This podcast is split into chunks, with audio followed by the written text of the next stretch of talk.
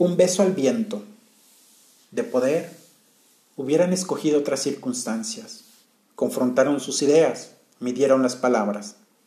Fue ocultando su inquietud, evitando su mirada. Sintió por momentos ganarlo todo, sin tener nada.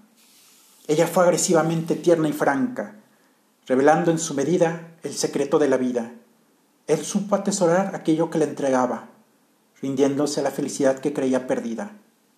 El mundo dejó de girar, hizo una pausa. Se disipó la niebla, el viento trajo calma. Guardó el momento, esas horas, ese día, porque quizá injustamente nunca lo repetiría. Ahora ha descubierto en la realidad otro sentido. Se concentra en el aquí y ahora, en el presente. Inventará nuevos dioses por sentirse agradecido. Solo espera que ella en algún momento lo recuerde.